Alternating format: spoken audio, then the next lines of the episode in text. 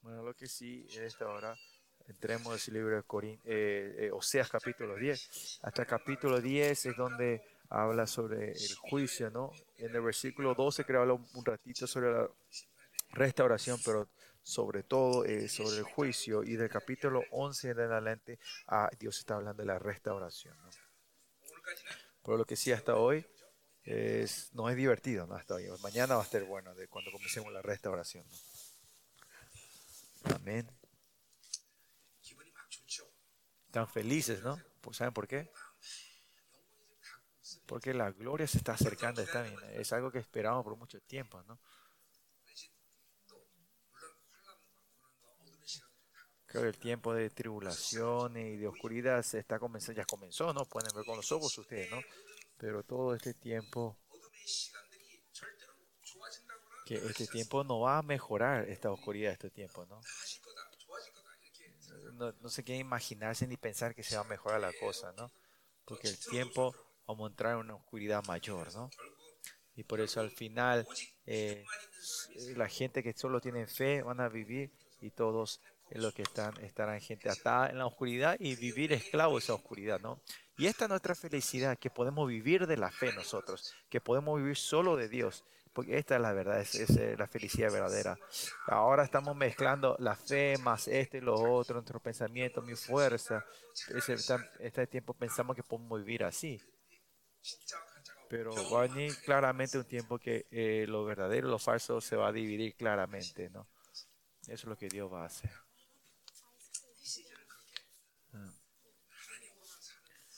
Y, el, eh, y ese entrenamiento de vivir solo de Dios, eh, ese anhelo y deseo. Y tener esa relación profunda con el Señor. Pues ustedes, pastores, están haciendo su misterio ahora, pero continuamente no tiene que preocuparse solo, estar enfocado solo en mi misterio, ¿no? No hay que poner la vida por el misterio ustedes sino con la relación con Dios, toda área o todo elemento que interfiere en con Dios. No es algo que Dios le está feliz sobre eso, sino lo que Dios quiere de ustedes. Y más allá, aunque eso sea el ministerio. Esto es difícil. Esto es difícil lo que estoy comprendiendo. ¿Cómo el pastor no va a poner su vida por el misionero? ¿Cómo el pastor puede decir eso? No, no. No hay que, el Señor no, no hay ni una donde diga que pongan la vida por el misterio, sino poner la vida por el Señor y la verdad. Y es por eso que ponemos la vida por el ministerio, ¿no? ¿Me entiendes? Primero dice la vida por el Señor y después el ministerio, ¿no? Si no pone por el Señor y la palabra, no pone la vida y está poniendo tu, vida para el ministerio, se transforma en mi reino, mi ministerio, ¿no? Y hay muchos pastores que cayeron, caen en esta trampa, ¿no? El pastor, cuando sea, cuando Dios dice, dejemos este misterio, tiene que dejar y seguirle a Jehová, al Señor. Y ese es diferente nosotros con los miembros laicos. Los pastores siempre tienen que estar preparados a partir cuando, cuando el Señor te dice, vamos. Porque el misterio no es tu oficio, ¿no? Cuando sea, cuando Dios se mueve, tenemos que mover con Él. Tenemos que tener esa libertad nosotros. Pues en todo tengo que estar siempre preguntando al Señor, ¿es tiempo que me vaya? ¿Es tiempo de partir? Tengo que estar preguntando eso. Eh, yo alguna vez pastor, Señor, yo no tengo más nada que hacer en esta iglesia de Olván. Yo digo esto frecuentemente, Señor. Parece que no hay nada más que hacer. Me parece que no hay nada más que hacer. Ya hemos terminado casi todos eh, los 66 libros de la Biblia. ¿Dónde me tengo que ir? A Texas. Haití me está llamando.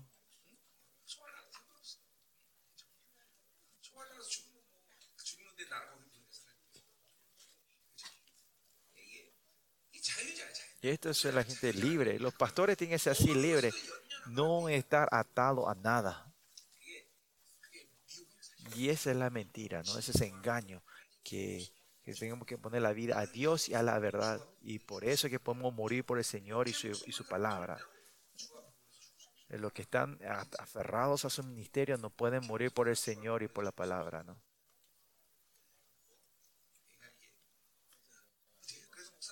Por eso igual que igual quieren ser pastor, quieren ser pastor.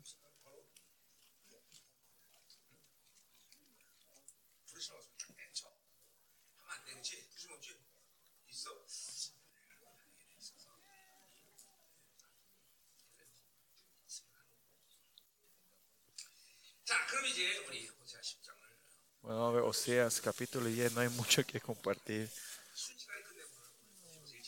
Vamos a terminar en un zapuité, en un, en un ratito y vamos a dormir temprano.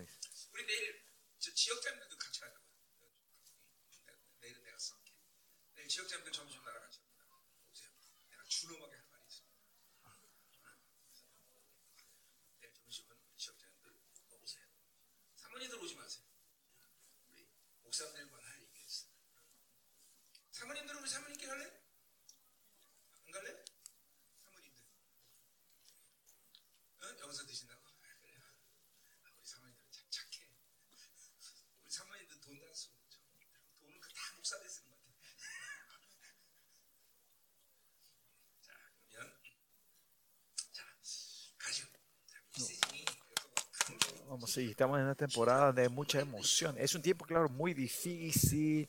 Ah, los ataques son fuertes. No sé cuántos estos enemigos nos están atacando. Pero porque podemos ver la gloria que, que se viene ahí atrás. Podemos ver esta nueva gloria. Algo se está viniendo. Tengan ese anhelo. Se acerca, está viniendo. Y cuando venga esa gloria, nosotros podemos llevar la victoria a nosotros, ¿no? Y Dios sabe esto, ¿no? Y hoy, o sea, estamos terminando, terminando el 66 libros de la Biblia, cuando terminamos emocionantemente. Hay una voluntad del Señor en esa palabra, y si ves con eso la fe, Dios te van a tener esos frutos en la vida. O sea, más que nada, eh, si estamos eh, comiendo esto correctamente en fe, dentro de ustedes van a ver, ah, esto está mezclado dentro de mí, y este, esta tendencia, el sincretismo, tiene que ver dentro de ti, y Oseas y Amos eh, habla de que la, la, verdad de Dios tiene que ser absoluta. Pero cuando dejan esa puerta pequeña abierta, el enemigo empieza a entrar. Hay gente que nunca se han postrado delante de Baal. A esa gente Dios está buscando y esperando. Eh, Baal sería el mundo para nosotros, ¿no? Si nosotros continuamente nos estamos postrando de Baal y buscando cosas del mundo, y bendición en, los hebreos y los judíos dicen bendición es que las 100 puertas están abiertas para mí. Y el enemigo no ataca las 100 puertas para matarnos, sino si una puerta está para él, con esa puerta Dios entra, el enemigo entra para destruirnos. Por eso no hay que dejar ninguna puerta abierta al enemigo, ¿no? Y eso es como pastor algo muy importante, y que seamos eh, sin manchas, ¿no? Que no hay que dejar ninguna área, ni, ni, un rincón abierto para que el enemigo venga a atarnos, ¿no? Y por eso si vivimos del Espíritu Santo, el Espíritu Santo nos guía así. Y si vivimos con el Espíritu Santo, así el enemigo no puede tocarnos, ni molestarnos, ni engañarnos. Ese estado, el, el Espíritu Santo no va a dejar eso. Y eso es algo muy lo importante, es vivir del Espíritu Santo. Y en estos días, este mes pasado, estuvimos predicando en la iglesia una serie sobre el Espíritu Santo. Y vivir del Espíritu Santo estamos compartiendo en la iglesia. Al final, si no vivimos del Espíritu Santo, vivimos de la carne vivir de, si vivimos la carne, podemos vivir el Espíritu Santo. No, es uno o lo otro. Si no vivimos la carne, vivimos el Espíritu Santo. Si vivimos el Espíritu, vivimos la carne. Y prosiguimos la carne, ¿cuál es la cosa en vano? Es que estamos abriendo las puertas al enemigo continuamente. Y entonces, si, y entonces empieza a haber un principio, una ley de la carne que no podemos liberar, ¿no? Continuamente caemos en la incredulidad, en desánimo, somos engañados fácilmente y fácilmente estamos en la tendencia mundana, ¿no? Esas áreas nosotros. Usted, estas todas áreas en cerrarse y en este tiempo glorioso recibir todas, abrir todas las puertas para la gloria del Señor, ¿no? Y vivir el Espíritu Santo es así importante. Por eso cuando termine el libro Oseas, tenemos que ver qué es lo que está mezclado dentro de nosotros. Y ver que solo la palabra de Dios es absoluta. Que solo vivir de Él es la felicidad para nosotros. Y tenemos que recibir eso. Amén. Y el capítulo 9 habló, se habló sobre el castigo a las festividades. Y acá en el capítulo 10 directamente es un castigo o juicio hacia la idolatría a Baal, ¿no?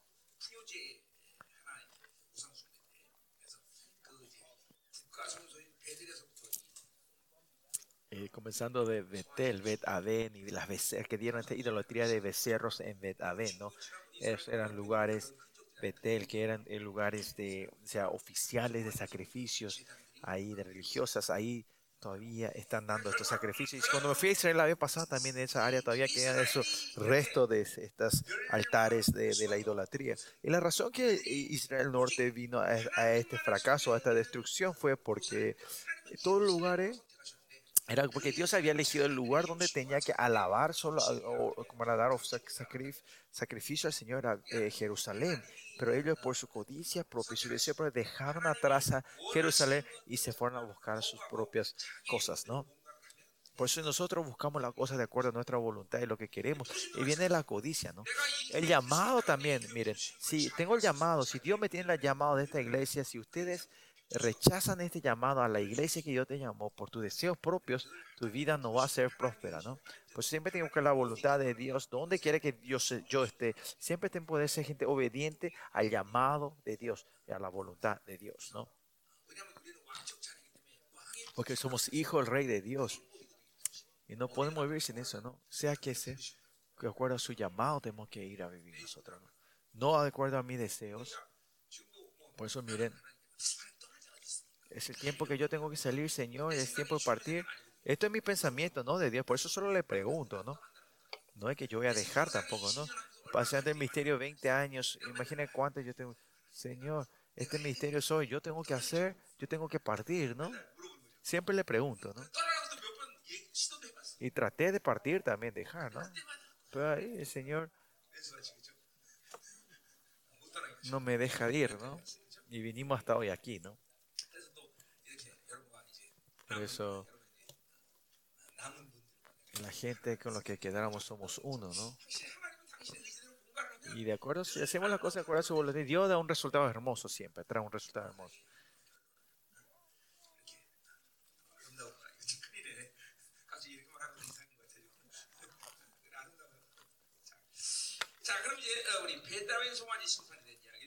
Y del versículo 1 al 8 habla sobre el, el juicio sobre el becerro hecho en Bet Aven, ¿no?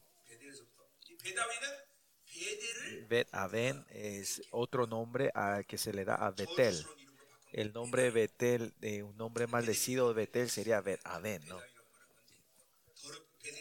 Bet Aven eh, es otra frase que Betel fue ensuciado. ¿no? Versículo 1 dice, Israel es una frondosa viña que da abundante fruto para sí mismo. Dice.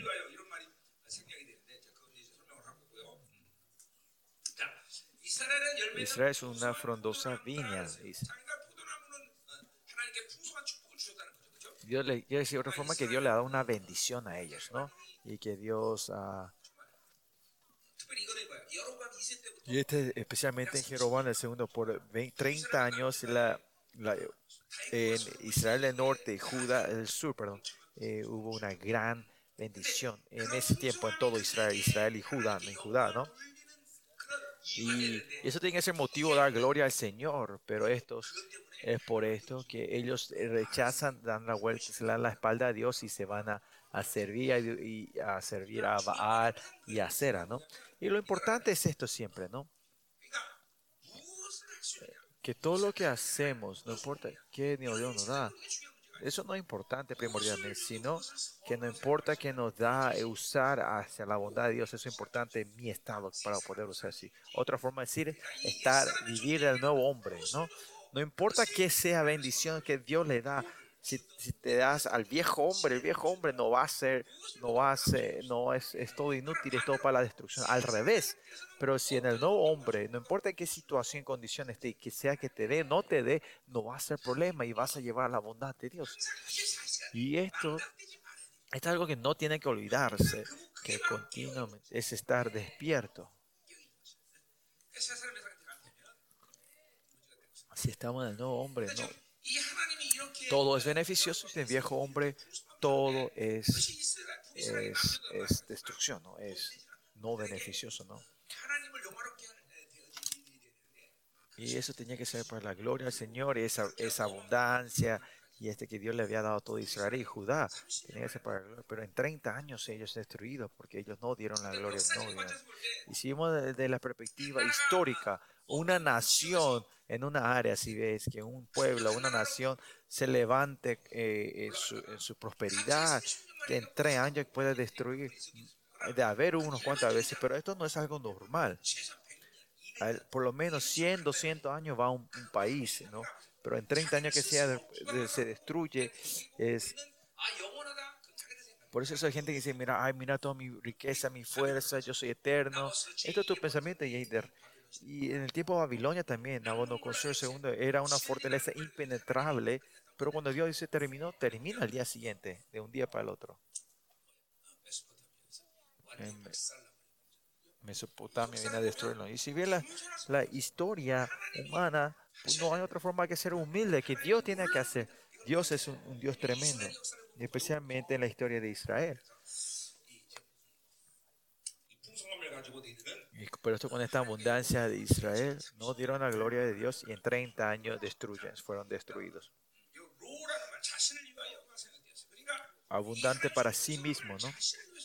Y usaron esta abundancia para sí mismos, ¿no? En Jacob o en Santiago dice, si no reciben es porque no pediste y si pediste y no te dieron, usaste para tu placer propio, ¿no? Y porque por tu, usted quiere decir algo por tu placer propio, es, quiere, se transforma en una obra solo matar, para destrucción propia, ¿no? Pues tenemos que salir de, de una vida centrada en sí mismo, ¿no? Y si vida es la gente se transforma en una persona en sí mismos, ¿no? Y si viví de la carne, eh, viví una vida centrada sí o sí, ¿no? Y si viví una vida centrada, transformas mi reino, mi pensamiento, mi método, mis planes, y con eso quieres guiar tu vida, ¿no? Y se transforma una nación mía, mi reino, ¿no? Mi país, ¿no? Y eso es en este tiempo, en últimos días de los remanentes, el anticristo así está usando, es, es un elemento principal que el enemigo está usando para controlar a los hombres, ¿no? Para aislarlos, ¿no? Para que todos vivan una vida centrada en sí mismo, una vida pensamiento su propio, para que el enemigo pueda controlarlos en todo, especialmente mediante el celular. El celular hace que la gente pueda fácilmente vivir una vida centrada en sí mismo y el enemigo pueda controlar a esa persona. Por eso el celular, nosotros siempre tenemos que estar alertos y siempre dejar lejos de nosotros. Siempre yo digo esto, el reino de Dios, el reino espiritual, no es por digital, sino es análogo. La el método de la vida siempre tiene que llevar una vida analógica. ¿no? La vida digital, es, ¿qué es importante? Se, se, muere la revelación. Sí, una vida digital. ¿no? En 2 Corintios también hablamos de eso, ¿no? que Pablo cuando vuelve a Macedonia, si él tenía celular, seguramente la iglesia corintia hubiese desaparecido, ¿no? Eso es temeroso, ¿no? El celular es cuánto nos hace vivir una vida centrada nosotros mismos. Usted tiene que verse a sí mismo, ¿no? Por eso, si ves a la gente del mundo, yo veo en mi ciudad, veo a la gente caminar. 10 de 9 están en un estado casi poseído del demonio. No, el demonio no está dentro de ellos, pero la mente está el enemigo puede utilizar cuando ellos quieran eh, y está preparado para utilizar cuando quiere, ¿no? Por, por eso, eh, la mente está completamente poseída, sus ojos están totalmente está descompuesto la vista, su nus, su mente está destruida, ¿no? Por la gente, los, los hombres de este mundo de 10, 9, el enemigo, el demonio puede controlarlos fácilmente, ¿no? Y endemoniado no es que está eh, poseído, no es que que está poseído completamente eh, cuando entran esas personas y le manipulan, ¿no? Pero también estos días y la posesión del, enemigo, del demonio, es que están preparados a controlar tu mente cuando sea, ¿no? Ya eh, la perspectiva del enemigo ya no es más beneficioso que el demonio esté completamente poseído y sea una persona tonta, ¿no? Eso no es beneficio, sino para ellos beneficio ahora solo controlar la mente de afuera, ¿no? Y este mundo digital es eso, ¿no? Nos lleva a eso.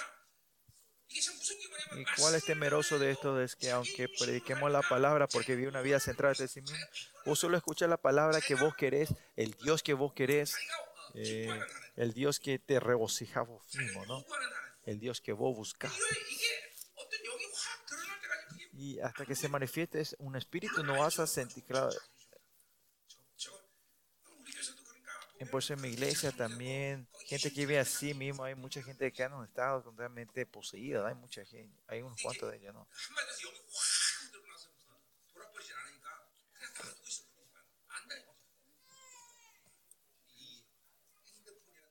El celular es así, ¿no? Que te hace que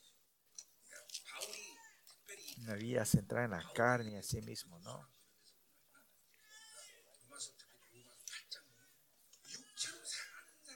Por eso vivir del espíritu, de la carne, no es que a medias tenemos que dejar abierto y no que a medias pelear y pero como dice, si vivís de la carne morirás, sí o sí morirá, dice el Señor, ¿no?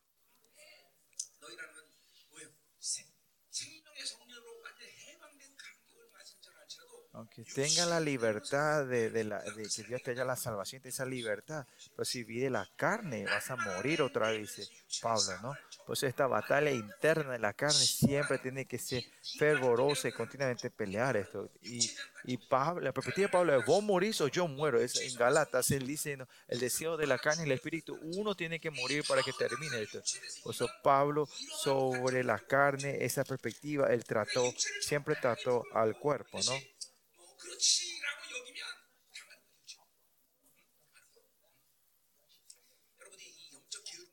Por eso la pereza de espíritu también es eso, ¿no? Es un enemigo mayor de nuestra vida cristiana, de que eh, esta pereza espiritual que ustedes dijeron es, es que te toman la carne como algo fácil, ¿no? Eh, como David, tenemos que tener que él tenía temor y del, del, pecado, así también Pablo, también cuánta, eh, como era, eh, atento y alerto estaba hacia el pecado, hacia la carne, ¿no? Nosotros también tenemos que saber eso, que si vivimos la carne moriremos, sí o sí. Esto tenemos que, como era, incrustar, ah, imprimir en nuestra mente, en nuestra vida, ¿no? Pablo dice que hace disciplina a su cuerpo para ser obediente, ¿no? Y esto no es procurar y esforzarnos, no es eso, sino que es la vida, vivir el Espíritu Santo, es eso, ¿no? Si vivir el Espíritu, no dejar fácilmente que la carne crezca y, te guíe, ¿no? Y eso es, es el camino verdadero de cómo es para ser justos verdaderos, no vivir una vida así como se nos antoje, ¿no? No dice, ah, yo voy a tomar, ver la celular así. No, eso tiene que saber que ese en sí es la carne en toda área de tu vida, la evidencia de es, es ser guiado por el Espíritu Santo, ¿no? esa es la característica de vivir del Espíritu Santo. Pero cuando pierden esto y vos vivís de acuerdo a tu deseo de la carne y de la carne, eh, fácilmente viene la cosa del enemigo y la carne me guía. ¿Y quiere decir que la carne, si bien la carne significa que el enemigo puede interferir cuando quiere manipularnos cuando quiera, controlarnos cuando quiera, ¿no? Y cuando la fuerza de la carne se va creciendo, es difícil de vivir el Espíritu Santo, ¿no? Por eso esa vida de la carne usted no tiene que dejar. Nosotros tenemos que ponernos siempre tenemos esta, esta agilidad espiritual de podernos, de poner la muerte de Cristo dentro de, en, nosotros y vivir así, ¿no? Y no estar perezosamente y dejar como la carne nos lleve y nos guíe, ¿no? Entonces vivir el Espíritu Santo casi es imposible, esa gente. Esa gente no van a creer en la palabra, no van a tener temor a Jehová. Siempre vivir en la vida centrada en mí, tienen que saber cuán temeroso eso es. Y eso es cuando venga el anticristo y no dé la, marca a la bestia, va a ser fácil para ellos. Ahora también ah, el demonio, está, el Estado está, está creando esa situación para que ellos puedan controlar la mente de los hombres. ¿no? cuando venga el tiempo de la aflicción, cuando la gran tribulación, cuando se pare el anticristo, toda la gente van a caer en el carisma de él, ¿no? y la mente totalmente van a estar gobernados por ellos, ¿no? Fácilmente van a ser controlados. Y cuando el anticristo se levante como una estrella en este tiempo, ahí todos le van a dar la gloria y le van a aceptar, no, mira, un héroe de este tiempo, ¿no? Y así le van a dar la bienvenida. Y solo un grupo, y ellos son el grupo, los remanentes, diciendo, ¿qué es, qué, qué ese tipo es? Y aparte los remanentes, todos estarían con ganas, aplaudiendo y, adulando a este anticristo cuando se levante, ¿no? Hasta los cristianos que entren en, el, en, la religión mundial, ¿no? Y ahora también miren ahora. Ah, los ídolos, miren los ídolos populares, o sea, los, los famosos, los cantantes ídolos. Miren a ellos, miren toda la gente cómo, cómo se, se, se, ¿cómo era? se como si se, como están totalmente eh, eh, gozosos de ellos, ¿no? Como si están eh, emocionados de ellos, ¿no? Pero si nuestra mente no está cerrada, podemos ver eso, ¿no? En, en Apocalipsis, hablamos de esto en Apocalipsis un poco nosotros, ¿no? ¿No?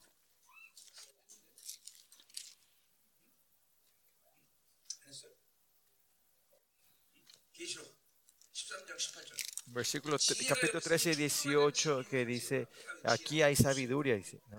Y el que tiene entendimiento, entiende, sabe cuenta el número de la bestia, ¿no? Pues el número del nombre, ¿no?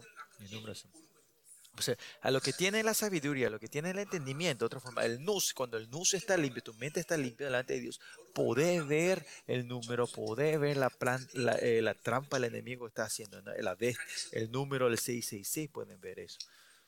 En Daniel también habla sobre esto, ¿no? En Daniel.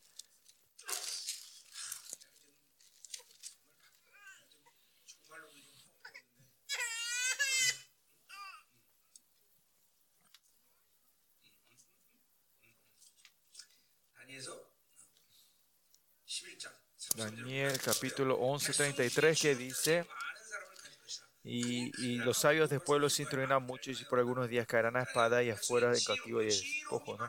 Esta palabra de los pueblos, los sabios, estos viene la palabra nus del, griego.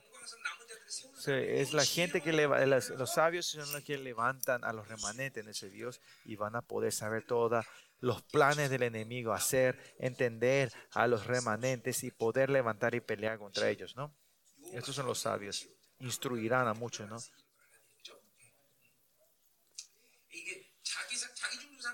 Por eso si vivimos una vida eh, centrada en ese mismo, tu nus, tu mente, su mente eh, se cierra completamente, no vas a poder ver la estrategia del enemigo, el plan del enemigo. ¿no? Por eso no vivir de la carne es algo muy importante para nosotros. Amén. Si hacemos así, la otra peca se va a alargar. Bueno, por eso eh, eh, Israel es una frondosa viña para que da abundante para sí mismo. Conforme a la abundancia de su fruto, multiplicó también los altares. Conforme a la bondad de la tierra, aumentaron sus ídolos. ¿no? Y, y cuando más abundancia había, tenía que darle más gloria, pero ellos empiezan a hacer más idolatría para sí mismos. ¿no? Más altares de ídolos. ¿no? Y si esto aplicamos en este mundo, nosotros es Cuanto más iglesias se levanten en la tierra, tiene esa cuestión de poder eh, resolver el pecado y la santidad. Pero cuando más iglesias corruptas se levantan, corrompidas se levantan en este mundo, hace que nosotros maldigamos, o sea, insultemos el nombre de Jehová y que haya que la maldad crezca, los pecados crezcan más en esta tierra, ¿no? Por eso la iglesia no es solo tener cartel, la iglesia es gloriosa, sino cuando la iglesia de Dios se levante, eso es glorioso. Ahora mismo nosotros o sabemos, nosotros, de saber sabemos, aunque digamos que no conocemos, pero qué iglesia es gloriosa y la alegra de Dios, eso sabemos que es eso, la esencia, ¿no? Toda la abundancia de la iglesia no porque una iglesia grande y haya mucha gente y haga mucho ruido, no es una iglesia que Dios reconoce. Eso no es. Más allá, pues una iglesia que no se ve, no, no, resalte. No podemos decir quién es. Pero así calladamente van, van eh, guardando la santidad de Dios para poder levantar a una alma para que sea santo por delante de Dios. Esos son la iglesia verdadera de Dios. Nuestros siervos amados, escuchen bien. No traten de entender tu misterio de acuerdo a tu perspectiva, ¿no? No lleven la iglesia, no lleven a tu método, sino qué es lo que le regocija a Dios. La iglesia que Él pagó con su sangre, ¿qué le agrada al Señor? Y eso no es cuestión de números, no es ningún plan, sino que la iglesia que Dios, la santa que Dios quiere, esa iglesia gloriosa, ahí. No es cuestión de números, no es cuestión del edificio, no hay nada importante en eso. Si Dios reina, Dios va a ser responsable de esa iglesia.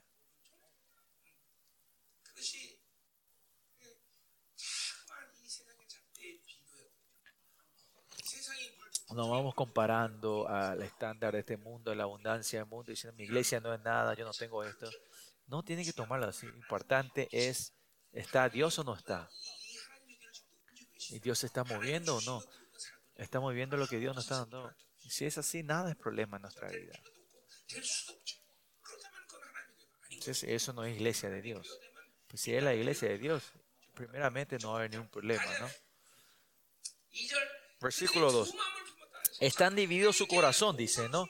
Porque están dando idolatría y en vez no, no glorificar al Señor y están dando para su gloria y su propio y, dan este culto del método de sí mismo. ¿Por qué crearon? Es porque tenían, eh, eh, su corazón estaba dividido, por eso en vez de dar gloria al Señor, ahí crearon estos altares, altares de, de, de, ¿cómo era? de idolatría. ¿no?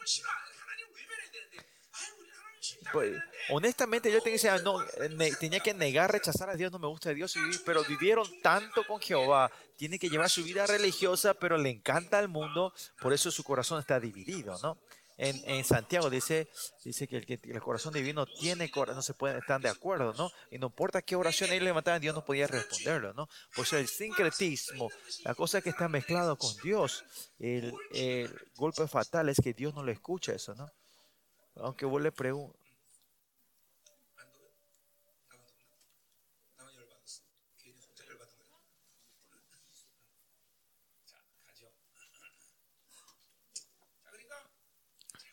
Por eso escuchen bien.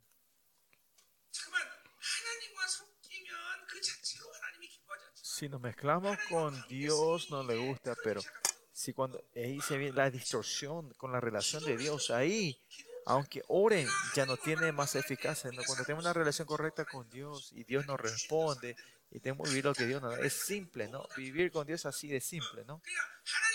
Pero si oramos y vivimos, no tenemos duda de lo que Dios te da. ¿Cuándo me va a dar? ¿Qué va a hacer? Eso no es problema. Pero claramente cuando yo oro, Dios me escucha y Dios me va a responder. De eso no tiene que tener ninguna duda nosotros. Por si es que Él no te responde o Él niega sobre, rechaza eso, esta área Dios me tiene que hacer entender, comprender, ¿no? ¿Por qué? Me, la mayoría de veces porque yo tengo el problema, ¿no? Yo me tengo que arrepentir. Pero claramente yo oré en el nombre de Jesús y tuve esta relación y por su voluntad yo oré y no me responde, entonces Dios me tiene que hacer convencer por qué no me ha respondido si yo oré de acuerdo a su voluntad, ¿no? Lo importante es, no importa lo que ores, Tienes que tener confianza de que yo oro y Dios me va a responder. Esta es una relación correcta con el Señor. Pero mucha gente viviendo la carne eh, y, usando a Dios como un accesorio en su vida y, y como usan a Dios como una vara mágica, no ponen mucha, mucha importancia Así es que Dios no te responde a tu oración y más allá, eh, de acuerdo, yo pedí la oración de forma necesidad. Si yo puedo resolver, pensamos que yo puedo resolver y yo me voy a buscar eh, eh, la solución, ¿no? Esa es la carta que la gente que no vive de Dios. ¿Se acuerda la oración que ustedes dado? ¿Qué ustedes oraron y qué oraciones ustedes fueron? Dios les respondió.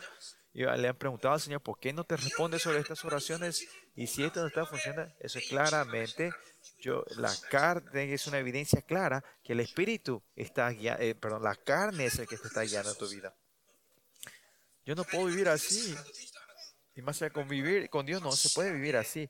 Claramente es, en detalle y absoluto vivir con ese. Es detallado y absoluto, ¿no? Porque usted tiene esa posibilidad propia diciendo que aunque no me responda, yo puedo vivir y viven así, ¿no?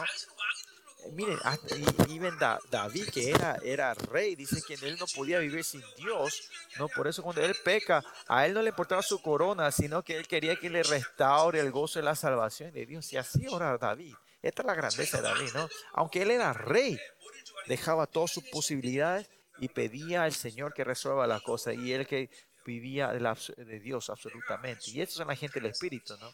Que continuamente dejamos la cosa de Dios. Y eso significa cuánto vivimos la carne y cuánto hemos vivido de que no tenemos una vida sin relación con Dios, sino que eh, una, una, vida religiosa con Dios, como los paganos. Eh, un Dios más fuerte, si ese Jehová, le oramos a Él, ¿no? Y eso es peligroso. Y esa es la imagen de la gente que vive de la carne, ¿no? Y este que se ha mezclado es muy temeroso. No, tenemos que mezclarnos nosotros. Mm. Nuestro blanco tiene que ser claro. No tenemos que estar aquí para allá, sino mi, meta tiene que estar hacia Dios. Mis mi ojos espirituales siempre tienen que estar hacia Dios. Y ese es el pros, ¿no? Y esa luz tiene que brillar sobre mí, ¿no? Y ese tiene que ser claro dentro de mí, ¿no? Si nuestro corazón se divide así, si me voy a ir a Dios o al mundo, siempre hay una duda. Me estoy preocupando en qué comer y en qué vestir, ¿no? Y, y usar a Dios para satisfacer tus deseos, ¿no?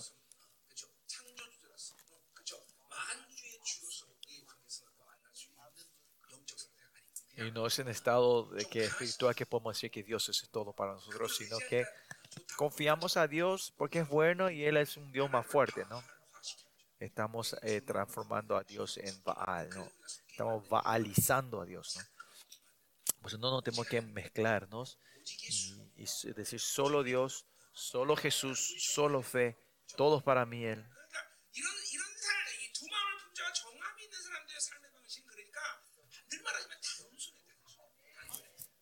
es simple, ¿no?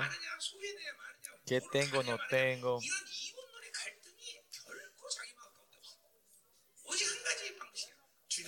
Es siempre, es, Dios o no? Siempre buscar la voluntad, ¿no? Si Él quiere, no vamos. No es cuestión que pueda hacer o no pueda hacer, ¿no?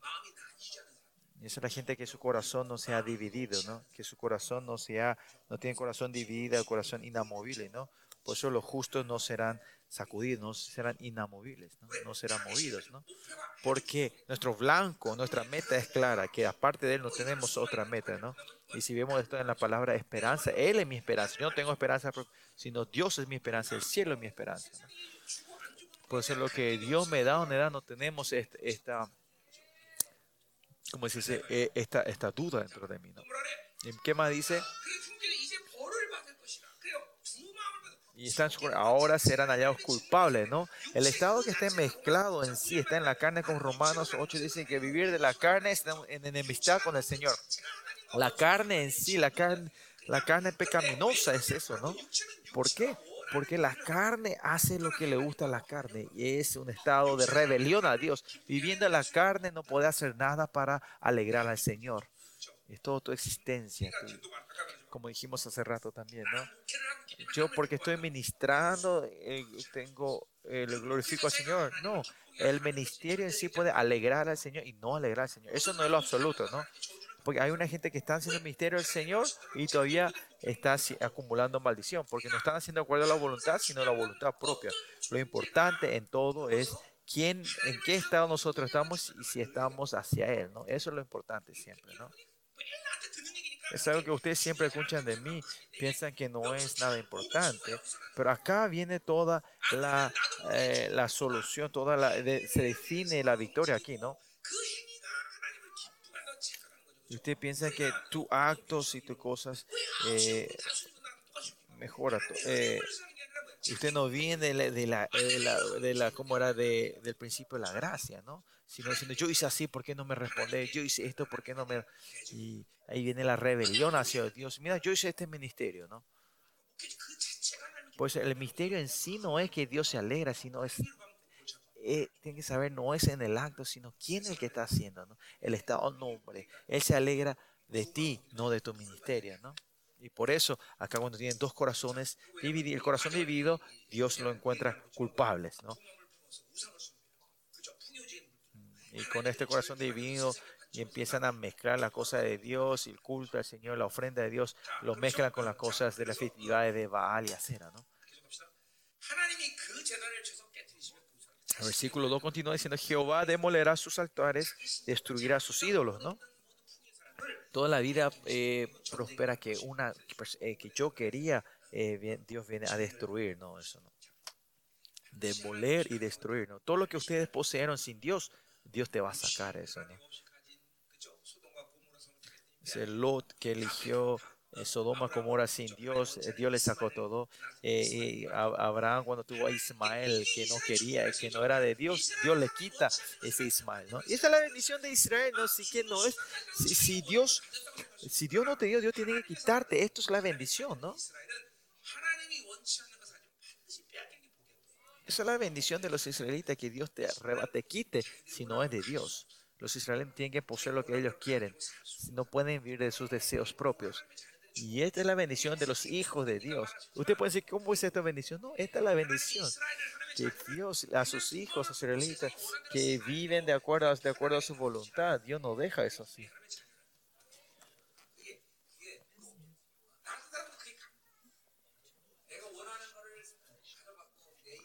Ah, eh, pero Dios no deja así a sus hijos, ¿no?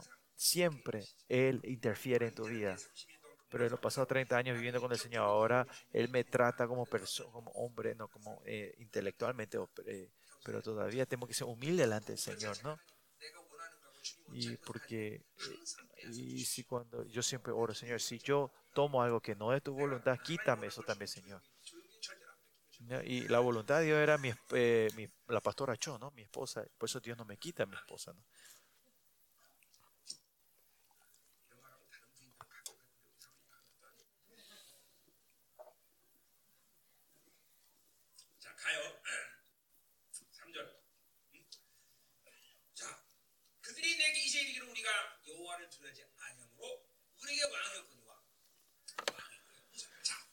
Continúa diciendo, seguramente dirán ahora, no tenemos rey porque no temimos a Jehová y qué hará el rey por nosotros, ¿no? Y está en este tiempo de desánimo donde eh, viene la destrucción, Asiria está atacando a Israel y en medio de esta tribulación ellos claman al Señor, ¿no? Por fin están entendiendo su maldad, sus pecados. En ese sentido, eh, la, eh, la, tribulación de nuestra vida es muy importante, ¿no? El tiempo, tengo que pasar bien el tiempo de la prosperidad, también hay que pasar bien el tiempo de la tormenta en nuestra vida y ahí ver qué es mi maldad en ese momento, qué son los que se mezclaron dentro de mí, ¿no? Y este tiempo, cuando entramos en el tiempo de esta tribulación en nuestra vida, nosotros, para los hijos de Dios, es un tiempo de bendecido, es un tiempo que podemos vernos a nosotros mismos y ver cuál es la maldad que está entre nosotros, ¿no? Y, es tiempo que podemos clamar al Señor, ¿no? ¿Y qué dice Israel sobre esto? Y, porque no temimos a Jehová. Ahora entienden por qué no hemos temido a Jehová y estuvimos eh, eh, alabando a, Baal y empiezan a entender su idolatría, ¿no? Están viendo claramente a sí mismos. Cuando el mundo entra y cuando la carne eh, crece entre la palabra, menospreciamos la palabra, ¿no? y desobediencia y, la incredulidad hacia la palabra, no tenemos temor a eso, hacemos como eh, todo día, ¿no? Y, que vivir de la carne es una evidencia clara que es fácil nosotros de acuerdo a mis deseos, esa es la evidencia, ¿no? Siempre tomamos y se eh, vivir la voluntad, buscar la voluntad, la palabra de Dios se transforma en algo molestoso, ¿no? Y acá podemos ver si estamos viviendo una vida piadosa delante de Dios o no. De verdad, si estoy viviendo una vida piadosa delante de Dios, la, eh, la palabra de Dios es algo absoluta y mi temor, ¿no? reverencia y tenemos una intimidad con el Señor, ¿no? Tenemos un tiempo más cercano con el Señor y, somos más sensibles a eso, ¿no? Y ese es, el secreto que estamos viviendo de, del Espíritu y no de la carne, ¿no?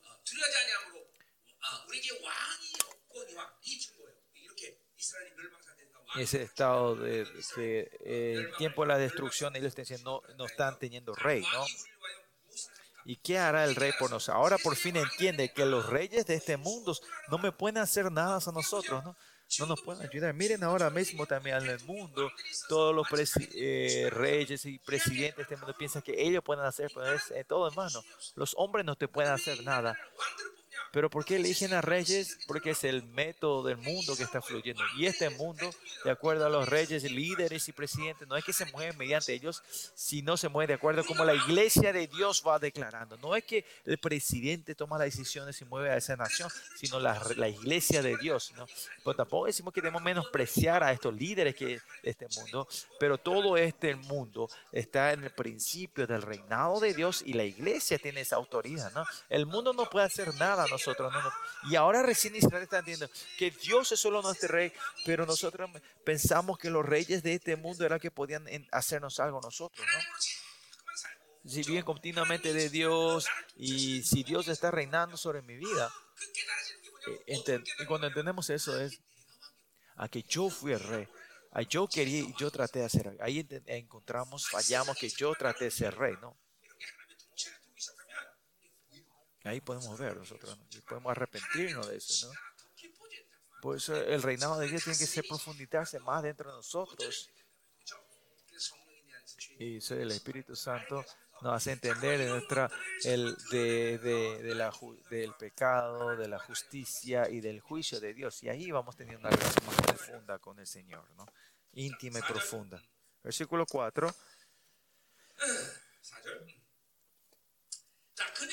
Han hablado palabras jurando en vano al hacer pacto. Ah, todas las palabras, la gente que han perdido la eternidad y que no está relacionado es todo en vano. Y porque esas palabras están en este mundo, es limitado, es todo en vano, ¿no? Y, se transforma en una palabra jurando en vano, hacer pacto, ¿no? Es todo mentira, ¿no? Estos pactos es, es engañoso.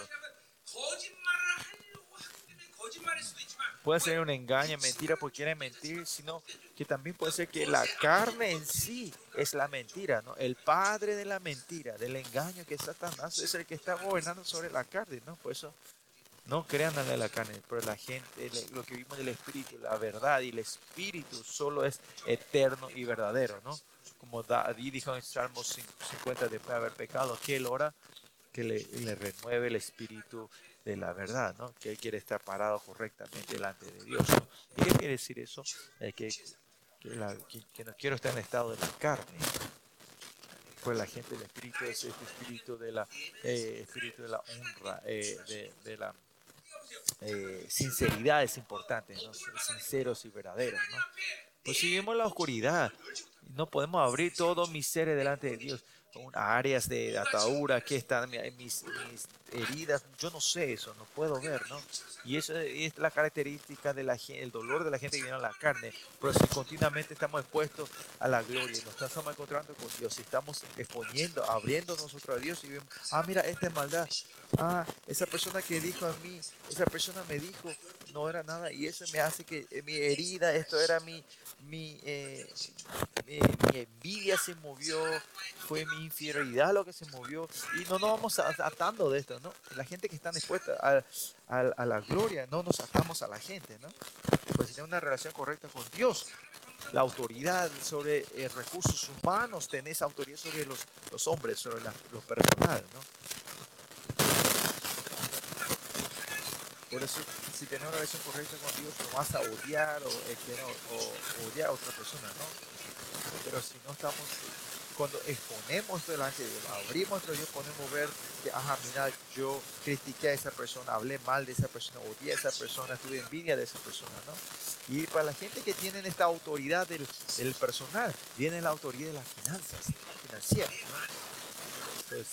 No tiene que haber ninguna, un obstáculo, con, con otra nadie en tu vida, ¿no? Porque no es que esa persona muere, sino yo voy muriendo, ¿no? Y cuando vamos exponiendo esto a Dios, continuamente se van exponiendo la oscuridad que está dentro de mí. O si no, el Espíritu continuamente, sin querer, simplemente vamos escondiendo nuestro ser. no estamos exponiendo al Señor, sino vamos cerrando nuestra, eh, delante de Dios. Cuando interpretimos su espíritu, el tiempo que no, que no podemos escuchar esa área es porque Él está cerrando, esa persona está directamente. ¿no? con la palabra de la, sabiduría podemos entender, hay áreas, muchas áreas que no se puede escuchar en su, espíritu. Y eso sus, eh, eh, como era su, dejan parte de sus, sus, como era sus vergüenzas, su inferioridad, ¿no? Pero su espíritu eh, sincero hace que podamos eh, ponernos más delante de Dios, ponernos delante de Dios.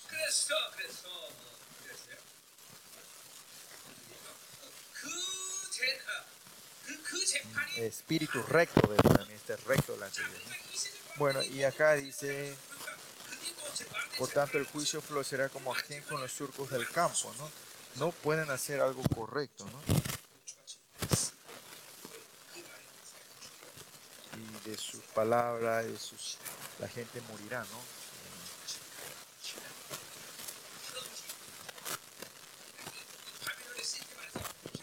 El sistema de Babilonia eh, no otra forma más que movernos, ¿no? Vamos versículo 5. Pero en el micrófono no están dando bien, parece.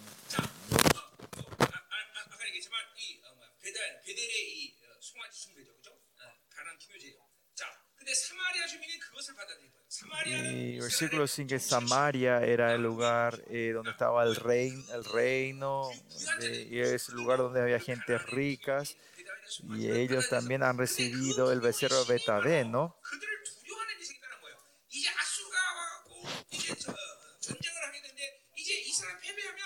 Asiria viene y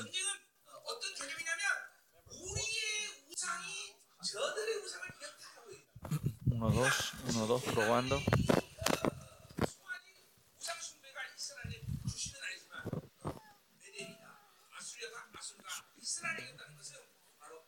치거리 되는데 스페니쉬?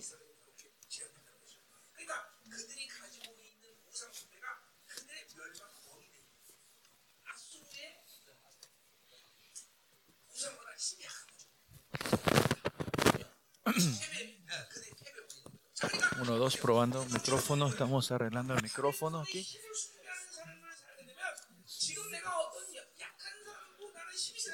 Y si en Babilonia, perdón, eh, ¿cuánta gente en la fuerza es, es, es, hay más gente más fuerza que yo, ¿no? Eh, más fuerte que yo, ¿no? Y Babilonia es donde vos eh, idolatras, alabás la fuerza, ¿no? Y la fuerza eh, se transforma, y si alabas la fuerza, siempre va a una persona más fuerte que vos y siempre va a ser a la destrucción, va a ser a la, a la pérdida, ¿no? Y dice que, eh, porque su pueblo lamentará a causa del becerro y sus sacerdotes que él se regocijan por su gloria, la cual será disipada, ¿no? Estos sacerdotes también estarán todos tristes y caerán porque su gloria se ha, apartado de ellos, ¿no? Se la matarán todos, ¿no? Toda esta gloria es porque todo su dinero, plata y oro que tenía Siria viene a arrebatarlos y pierden todo esto y por eso se lamentarán ellos, ¿no? Y esto se transforma. Eh, el estándar del mundo es que no puedan prosperar y serán sacar todo esto. Tiene que ser un principio de ustedes, claro. Versículo 6 aún será llevado a Asiria como presente al rey Jareb, ¿no? Por eso este becerro ellos llevarán a Asiria, eh, lo llevan como botín de guerra, ¿no? Y le presentan al rey Areb. El rey Areb, Jareb es rey eh, de pelea, de batalla. Tilas el tercero eh, es arrebatado todo esto. Y Efraín será avergonzado, dice, ¿no?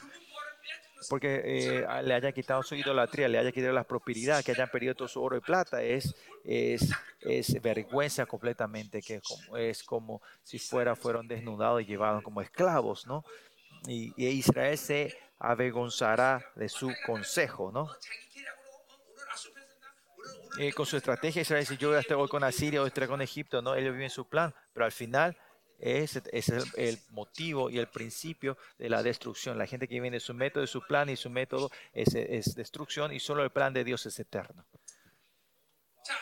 Versículo 7, de Samaria fue cortado su rey como espuma sobre la superficie de las aguas, dice, ¿no? Dice Samaria habla sobre eh, Israel del norte, ¿no?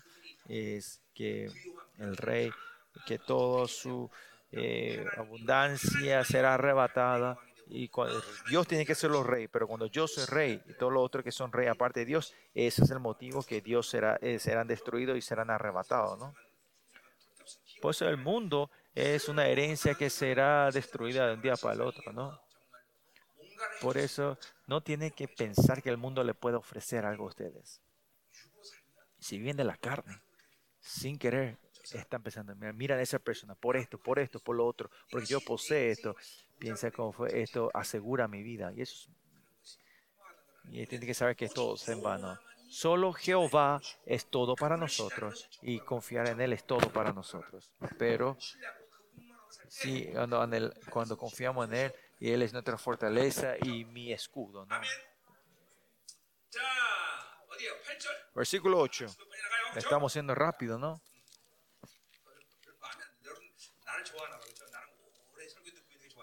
Le gustan, parece no, no, no reaccionan, ¿no? Vamos a terminar rápido, ¿no? Están siendo bendecidos, ¿no? Están siendo bendecidos, ¿no?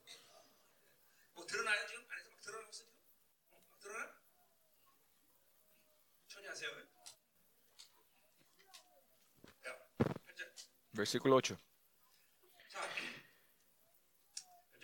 Y los lugares altos de Aven serán destruidos, el pecado de Israel, dice.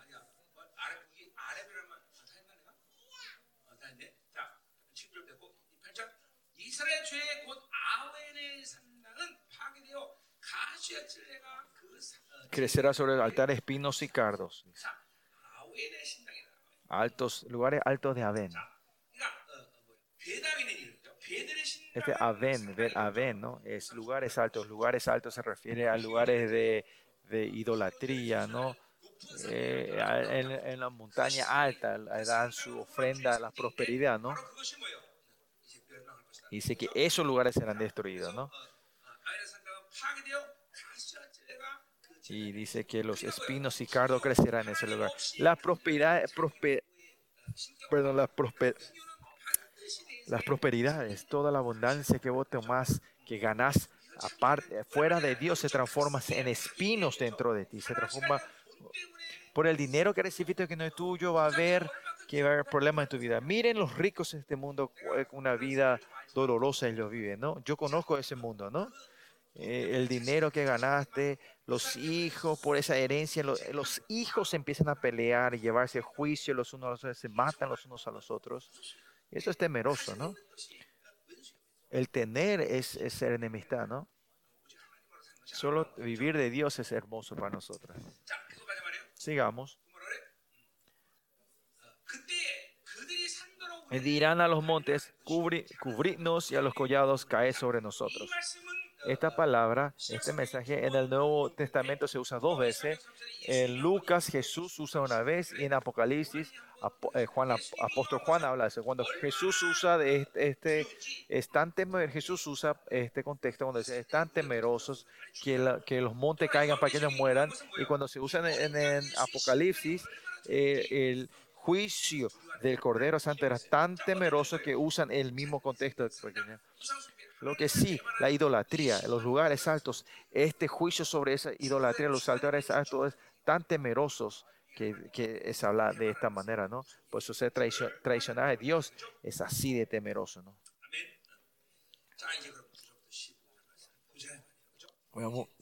versículo 9 al 15 sobre el, viene la guerra y del juicio, ¿no? Ya se están aburriendo de que continúen hablando del juicio, ¿no?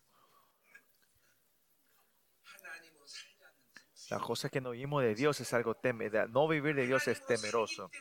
Es porque vivimos de Dios, nada es temeroso, ¿no?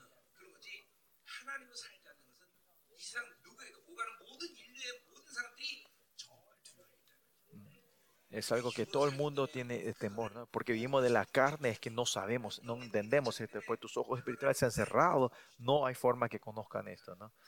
Por eso es algo temeroso Y, estos, van a encontrarse con eso. Y en estos últimos días y se van a parar de esa manera delante de Dios, ¿no?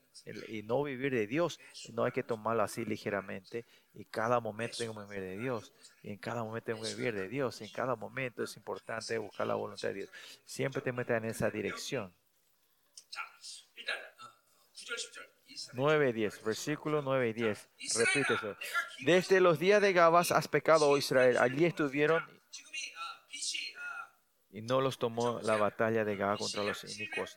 Este es en el año más o menos BC 700 más o menos. 950 más o menos, ¿no? Casi 350, 400 años atrás es, el tiempo de Gabá, Gabá o Gibá, es el tiempo que Israel había caído en la corrupción, ¿no? Pasaron casi 300 años, ¿no? Ese tiempo de ese Gabá se refiere al tiempo de los jueces, ¿no? Por eso pasaron 300, 400 años, todavía están viviendo de la misma manera que vivían de acuerdo que era correcto sus ojos, sus métodos, sus, deseos, ¿no? Israel está repitiéndolo otra vez, ¿no? pasaron casi 300 años, sí, una historia larga, después es, no es nada, pero miren, 300 años, ¿no? Miren en Corea, 100 años atrás es una vida completamente diferente a la que vivimos hoy en día, ¿no? Ese 100 años también un tiempo larguísimo. No se olviden, ¿eh? imaginen cuando nosotros éramos niños y ahora los niños ahora. Ese tiempo nosotros jugamos con, eh, jugamos con piedras, con piedras y palos, ¿no? Ahora estos chicos, todos individual con sus celulares están todos ¿no? pasando 30 años, el mundo ha cambiado tanto, ¿no?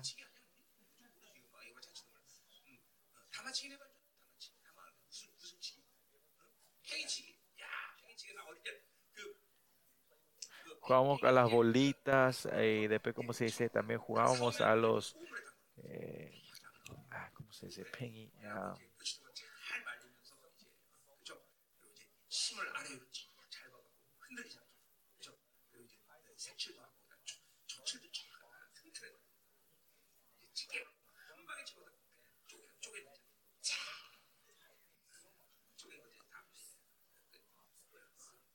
Hey, what do you what do you call the pingy? What's pengy in English?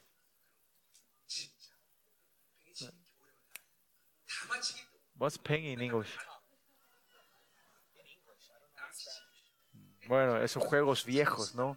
Eh, que el yoyo. -yo, ustedes, los chicos de ahora, no conocen nada de estos juegos en ese tiempo, ¿no?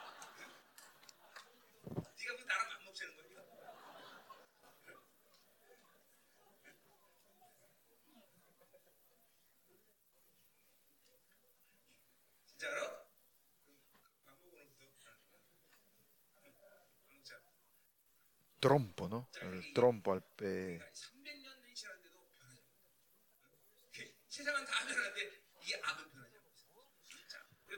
Bueno, lo que sí, el mundo, pero la maldad no cambia, ¿no? Y acá dice, eh, porque vivían de acuerdo, se les antojado como querían, los once eh, tribus querían destruir completamente a Benjamín. Lo que le goza a Dios era que los hermanos y las doce tribus se unieran, haya unidad pero ellos vienen a querer matar a sus hermanos, a los Benjamín. Y eso también lo mismo aquí. Dios mediante la batalla, la guerra otra vez, Dios quiere traer, deja, deja solo al, tribu de Judá y destruye completamente los demás tribus. ¿no? Versículo 10 dice, y los castigaré cuando lo desee, ¿no? Eso cuando, es cuando quiere decir que la maldad ya está en el cuello sobre Israel, ¿no? Y ahí él traerá su castigar, ¿no? Y los pueblos se juntarán sobre ellos cuando sean atados sobre su doble crimen, ¿no? Ahora las naciones se están uniendo y para Y en la misma profecía está en los últimos días, en los últimos tiempos, ¿no? Y esto es lo que hablamos continuamente, ¿no? A Israel que, que dejaron a Jehová su marido, a Jehová al marido de Jehová y hicieron la fornicación adulterio. Ahora y, el pecado, porque ellos dejaron a Jehová, hicieron adulterio y también el doble crimen, el otro es porque ellos sirvieron a idolatría y no a Dios, ¿no? Por eso si servimos al Dios no podemos servir al, mundo, pero si servimos al mundo no podemos ser fiel a Jehová, nuestro, nuestro marido, ¿no? Y esto es todo el resultado de vivir de la carne, ¿no? Por eso, para destruir, para atacar a Jerusalén, los, los pueblos vienen, se están juntando, ¿no? Y lo mismo también en, ¿dónde era? Ahí, en Zacarías vimos esto, ¿no? En Isaías vimos, perdón, Isaías, Asiria viene a atacar a Israel, viene a rodear el pueblo, los pueblos vienen a rodear nación, ¿no? Perdón, dije a Samaria, a Samaria, vienen a destruir Samaria, ¿no? Samaria, Samaria. Y esto solo se cumple de acuerdo a la voluntad y, como a la profecía de Dios, ¿no? Y versículo 11 y 13. Y habla sobre eh, sus pecados, ¿no? Pecados, ¿no? Efraín es novilla domada que le gusta trillar, dice. Este sí que, es un eh, novilla domada, que quiere decir que de un gran maestro le fue enseñado, y recibieron enseñanza y son obedientes a la palabra, ¿no? de acuerdo a los sacerdotes y a los profetas, ellos fueron domados, fueron enseñados bien, pero, pero ¿qué pasa?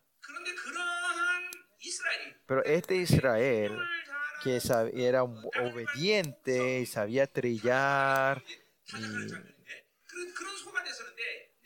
Pero ¿qué dice el Señor? Mas yo pasaré sobre su lozana cerviz, dice. Haré llevar yugo a Efraín, ¿no? Pero a este desobediente se transformó una novilla desobediente. ¿Y cómo se le expresa a ello? Les haré sobre su lozana cerviz, ¿no? Haré llevar yugo, ¿no? Es su cuello hermoso, ¿no? Digamos.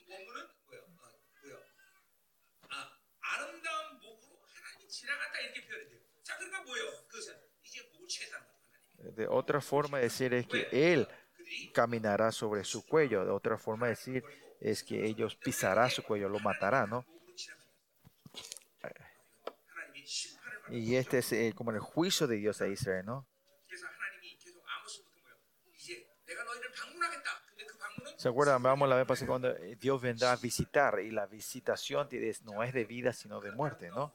A ese cuello mm, sana cerviz, dice aquí, no, es el cuello hermoso, pero como ellos sirvieron al mundo, Dios va a pasar, va a pisar el cuello, va a pasar sobre eso, ¿no?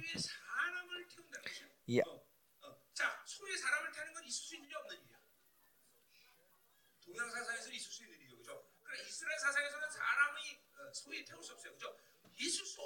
hará, Judá, quebrantará sus terrones Jacob. Eh, pero ahora Israel, eh, ellos recibirán un, juicio temeroso, que algo que no era destinado para ellos ahora viene a recibir eso, ¿no? Y, el resultado se Judá tendrá que arar y Jacob emparejará la tierra, ¿no?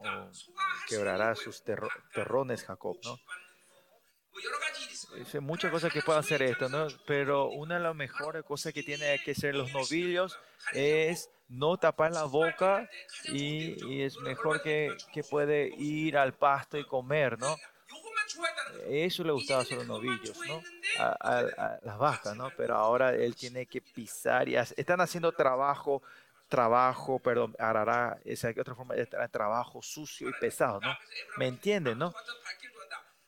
Efraín era como un novillo que le gustaba trillar, o sea, caminar y caminar en los pastos verdes y comer, ¿no? Ese era el mejor tiempo que solo le gustó esto, ¿no? Y ahora serán llevados esclavos y, y tendrán que trabajar la tierra, ¿no? ¿Me entienden, no? Eso es versículo 11. Versículo 12.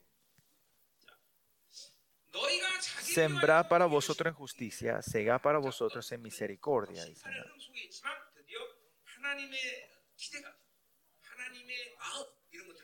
Y acá está hablando sobre la, eh, la esperanza y el corazón de Dios, de restauración que quiere traer. ¿no? ¿Y cuál es la, la expectativa del Señor? Es que siembren justicia y segar misericordia, ¿no? Que ven, que vuelvan al pacto de Dios, que vuelvan la esencia del pacto de Dios, ¿no? Justicia y misericordia, justicia y amor, ¿no? Que, que siembren justicia y vayan, que, que tengan fruto de la misericordia, del amor de, Dios, ¿no? Y esto es muy importante para nosotros, el pacto, el amor covenantal que Dios nos da. Pactar no Dios. Dios, usted tiene que recibir con fe que Dios ha hecho todas las condiciones y el camino que podemos salir delante de Dios otra vez es, su justicia y recibir su último y así ya recibe el amor de Dios. Y es el único método y la forma de vivir de Dios, ¿no? Y es el único en la vida que tiene que vivir Israel, ¿no? Para hacer eso, dice, hacer para vosotros barbechos. ¿Qué quiere decir eso? Que vayan, limpien la tierra, que sean eh, vayan a labrar la tierra otra vez, que no es algo que tenemos que, que sea buena, buena tierra, no es que sea una vez, sino que continuamente trabajar la tierra, sacar las piedras, sacar las suciedades, una, una, una buena tierra tan suave que cuando tiras las semillas, el, la tierra absorbe eso y da fruto de 30, 60 y 100%, ¿no? Y así hay que trabajar eso. ¿Cómo tiene que hacer para trabajar esa tierra? Porque es el tiempo de buscar a Jehová, dice. Hay que encontrarse con Dios. Para encontrarse con Jehová, tiene que buscar a Jehová. Hay que buscar a Jehová, anhelar y buscar al Señor. En, en Proverbios 4, 17 también dice, habla sobre la, la, sabiduría. El que me ama, el que me busca, sinceramente me encontrará, dice el Señor. Por eso continúa. El estado del Espíritu siempre tiene que estar anhelando y buscando al Señor, ¿no? No hay que vivir de la carne, sino del Espíritu. Tu Espíritu está continuamente buscando al Señor. Por eso entre ustedes se han perdido el anhelo y la, esta una vida de la carne, ¿no? Hay que anhelar y buscar al Señor. Que por eso tu emoción, intelecto y la voluntad no estén atados dentro de ti. Siempre tiene que buscar, hay un anhelo, un deseo y sed al Señor. ¿Por qué no cansamos? Porque vivimos en la carne. ¿Por qué no de, no porque estamos viviendo una vida espiritual correctamente me cansa, no, porque vivimos la carne nos cansamos, ¿no? En Isaías 40 que dice, el que busca a Jehová recibirá fuerzas nuevas, ¿no? Hay que anhelan a Dios, ¿no? Hay que anhelar. Si tu, si tu emoción, intelecto y voluntad no están atadas, podemos siempre anhelar y buscar a Dios. No importa cuánto año espiritual, tu vida espiritual viviste, si tu espíritu está libre, continuamente anhelamos y buscamos a Dios. La gente que anhela, más tus oraciones son sinceras si tu oración es sincera, significa que tu intelecto, emoción y, voluntad se ha, se ha cerrado, se está atado. ¿no? O sea, hay que buscar a Dios y si busca a Dios, que dice? Hasta que venga y yo, y yo, yo enseñe justicia, dice. Y esta es la orden, ¿no? Y si buscamos, sembramos justicia, cosechamos el eh, fruto del amor y trabajamos el camino, para eso que tenemos que, tengo que trabajar la tierra, ¿no? Para poder sembrar y cosechar, La justicia y el amor de Dios. Y pues si arrepentimos y trabajar la tierra es arrepentirnos. Y si arrepentimos es buscar a Dios. Y si buscamos a Dios podemos encontrarnos con Él. Y esta es la expectativa que Dios tiene hacia Israel. Y ahí viene la restauración, ¿no? Pero no están en ese estado, ¿no? A este estado siempre tenemos que mantener nosotros, ¿no? Siempre estamos no hace falta caer en destrucción, sino que siempre estar buscando y anhelando su justicia y misericordia y nos arrepentimos, trabajamos en la tierra y buscamos al Señor, no va a haber problema en nuestra vida. Vamos al versículo 13.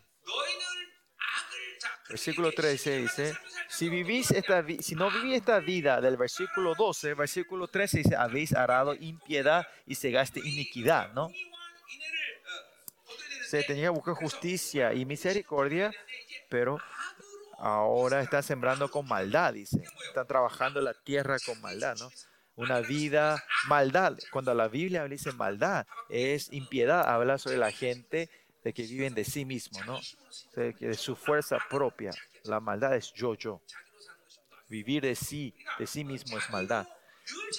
Pues si vivís continuamente de sí mismos, es trabajás o cultivás eh, harás la impiedad, dice, y, y cegáis inquietud y comeréis fruto de mentira, ¿no? ¿Por qué dice mentira aquí? Porque eh, la maldad esencial de la gente que viene a sí mismo es mentira. No, no sos recto delante de Dios, sino que continuamente estás mintiendo. una relación con Dios es una relación mentirosa, ¿no? No podés abrir delante de Dios. Por eso miren la oración también. Eh, eh, mi dolor, mi vergüenza, lo, eh, la inferioridad que yo estoy pasando ahora, la gente que viene en Espíritu saben eso y por eso honestamente delante del Señor, Señor, esto me duele, esto es muy doloroso, Señor, así me tengo vergüenza, puede ser recto delante de Señor, honesto delante de Dios, pero continuamente la gente viene en la carne y la cierran de sí mismo, eh, no pueden dar esa oración honradas y, y, y delante de Dios, no, yo estoy bien, no te preocupes, yo está todo bien aquí. Te mordés la lengua, el diente y dices, Dios, bien, ¿no? El dolor tuyo, no saben tu dolor y propio, ¿no? Y esto es mentira, ¿no? Y sobre el dolor, mi dolor, mi soledad, mi miedo, tenés que poder abrir y decir de, claramente la de Dios, ¿no? Y si no declaro esto al Señor, dice que mi, mi, huesos se van derritiendo, ¿no? Pues tenemos que abrir y ser honestos a Dios. Si no hacemos eso, eh, algo se está derritiendo dentro de ti. Tus huesos, tu espíritu se va atando. Por eso nosotros siempre viviendo el espíritu, abrir a Dios, hacia Dios y ser honesto y recto delante de Dios y poder desatar esto, ¿no? Si no se va cerrando continuamente. Sigamos. Comeréis fruto de mentira porque confiaste en tu camino y en la multitud de tus valientes, ¿no? Y mentira, maldad, viviste sí mismo, pues entonces el resultado es que viví una vida que, que idolatra la fuerza y viviste y en mi camino viviste de tu pensamiento eh, porque viviste de tus caminos, de mi forma al final sembraste maldad y cosechaste crímenes y maldades, impiedades y, y mentiras, ¿no? Y como Salmo, eh, Proverbio dice que, la, que el hombre piensa es correcto, eso lleva al camino a la destrucción. y multitud de tus valientes, ¿no? En la multitud de valientes, esto es, esta es la maldad de, es, que idolatran, que, como era, que alaban a la fuerza, ¿no? A, tus valientes y a tus guerreros, ¿no? Y el punto de Dios es que no tengo que poseer a que Dios vive mi vida y Él me da para qué eh, tratan de poseer la fuerza de, de, de, Babilonia. ¿no? Nosotros vivimos de lo que Dios nos da y Dios nos vive por nosotros. Y eso es lo que es maravilloso y hermoso. ¿no? No es que tenemos que esforzarnos, sino que el Espíritu Santo hace que vivamos así. ¿no? Estos deseos de querer poseer, tiene que saber que estos son un obstáculo para no caernos. Versículo 14. Por tanto, en tus pueblos se levantará alboroto, dice, ¿no? El versículo 14 y 15 habla sobre la, la aplicación de este, del juicio, ¿no? Dice, por tanto, en tus pueblos se levantará alboroto, a haber guerra, ¿no? Y todas tus fortalezas serán destruidas como Asiria viene a atacar y destruye toda la tierra, las ciudades, ¿no? Y como destruyó Salmán a Bertabel en el día de la batalla, dice, cuando la madre fue destrozada con los hijos, ¿no? Es la palabra Bet Arbel aquí.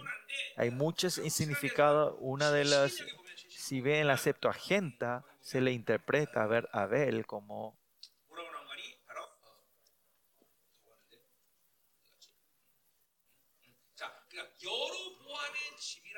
se puede traducir como la casa de Jeroboam. ¿A qué se refiere esto? No? La casa de Jeroboam. Salmán el quinto, ¿no? Es el rey que viene a destruir a Israel del norte, ¿no? El rey de Asiria, ¿no? Pues esta profecía algo temerosa, ¿no? ¿Quién es? Eh, Jeremías, eh, Isaías da la profecía de, de Cyrus, del rey que aparecería dentro 80 años después, ¿no? Creo que Daniel vio, yo creo esto, que, que Daniel vio claramente la profecía de Isaías y le mostró a Sirios, ¿no? unos 10, 20 años, ¿no? 10 años antes de que, 10, 15 años antes que Israel venga, tenga su destrucción. Eh, como es eh, acá, o sea, está dando esta profecía que Salmán vendrá a destruir a la casa de Jeroboam, ¿no?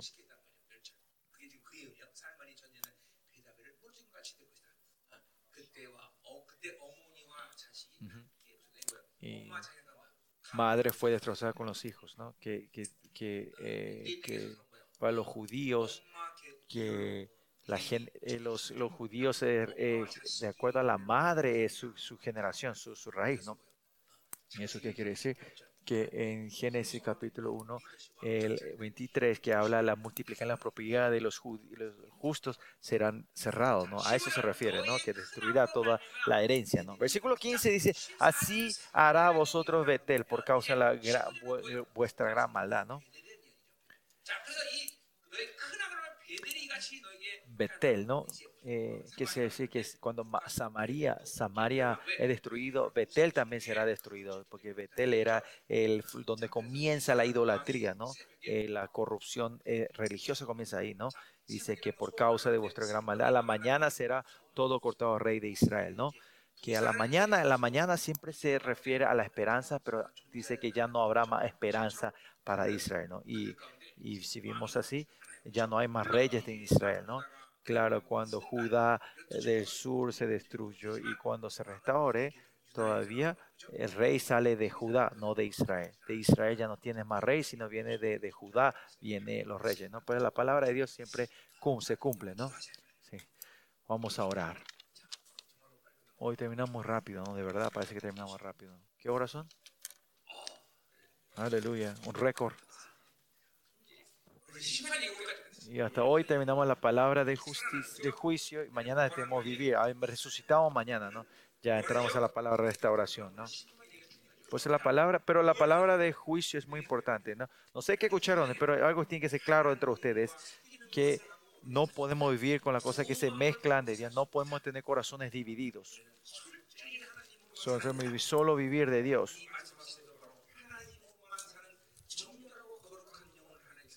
Y Dios está levantando a los corazones sin manchas, sin, sin manchas y, puros y sin manchas, ¿no? No hay nada que aparte de Dios no pueda dar vida, sino es todo muerte, ¿no? El sincretismo sí o sí va, a ser destruido, ¿no? No podemos vivir aparte de Dios nosotros. Y toda la iglesia misterio eso es. Ustedes también tienen que tener, este, estamos reunidos para eso, ¿no? Por favor, no mezclen, no traten de añadir algo aparte de Dios. Y para eso no tiene que vivir la carne, sino vivir el espíritu, ¿no? Miren, si están soñando tener un misterio de 10 mil, mil, mil personas, nadie está soñando así, ¿no? Y no queremos y no hace falta que sea eso, ¿no? Pues no importa cuántos miembros sea lo que estamos sirviendo, esa iglesia parece que queremos que sea la iglesia de Dios, ¿no? ¿No es así? La iglesia de Dios tiene que ser la iglesia de Dios de ustedes, ¿no? Yo le digo a ustedes también, ¿no? Le digo a estos miembros de mi iglesia, si ustedes, no importa si quieren salir de nuestra iglesia, pero si la iglesia que se quiere ir tiene que ser la iglesia de Dios, a otra iglesia se va, ¿no? Por eso no tiene que planear salir de la iglesia, primero busquen la iglesia a dónde ir antes de decidir salir de la iglesia, ¿no? Si encuentran la iglesia de Dios, pueden salir, pueden irse, ¿no? Por eso los miembros de Dios eh, ¿a dónde manda a sus hijos? Él manda a su iglesia, a la iglesia de Dios. ¿no? Por eso la iglesia de Dios que ser la iglesia de Dios. Y la iglesia de Dios es una iglesia donde vive solo de Dios, donde Él reina. Por eso, miren, honestamente, no importa el tamaño de la iglesia, cuánta gente tenga, nuestro propósito verdadero es la iglesia de Dios, es levantar la iglesia de Dios. No tenemos, por eso no tenemos que ser mezclados, ¿no? Bueno, si nos mezclamos, ahí viene el dolor y Dios odia eso, detesta eso. En estos últimos días, estos este, esa iglesia que Dios todo y es la iglesia que no se mezcla nada esa iglesia. Y eso no podemos hacer nosotros. Por eso Dios está derramando esa gloria. Tienen que creer que Dios está derramando esa gloria a ustedes. ¿no? ¿Y qué tenemos que decir? Que nuestro espíritu tenemos que estar recibiendo esto. Creer y solo y ese deseo y anhelo de solo vivir de su espíritu. Eso es lo que necesitamos. No hay otra cosa. No es, por eso no es difícil. Solo tenemos que anhelar. Por eso. Oremos. Dios, te damos la gracia. Mediante Oseas hoy. Eh, habla tanto de esta del juicio, ¿no? Y este juicio es uno, eh, solo tenía que, Israel tenía que vivir de Dios al no vivir, al mezclarse y tener corazón dividido y vieron de la carne, así y mezclaron a Dios y Baal. Esa maldad es el resultado de ellos, ¿no? Pues en Zacarías capítulo 5 dice en este tiempo, cuando la iglesia gloriosa tú estás levantando, y eso es que es una iglesia que está completamente separada de Babilonia, ¿no? Como la iglesia de Filadelfia, que tenía un canal secreto, estás profetando que esa iglesia se está levantándose, que todos nosotros, Señor, el punto de la iglesia es vivir solo de Yahweh que Dios es todo para nosotros, que Jehová es todo para nosotros, ¿no? Es la iglesia que solo Dios reina sobre nosotros. Esta iglesia tú estás levantando y nosotros creemos en eso, Señor. Que este misterio soy, que eh, para ese tiempo glorioso tú estás levantando este misterio, Señor. Y que este misterio soy, que esta iglesia grande, el misterio soy, podemos se puede levantar como una iglesia gloriosa tuya, Señor.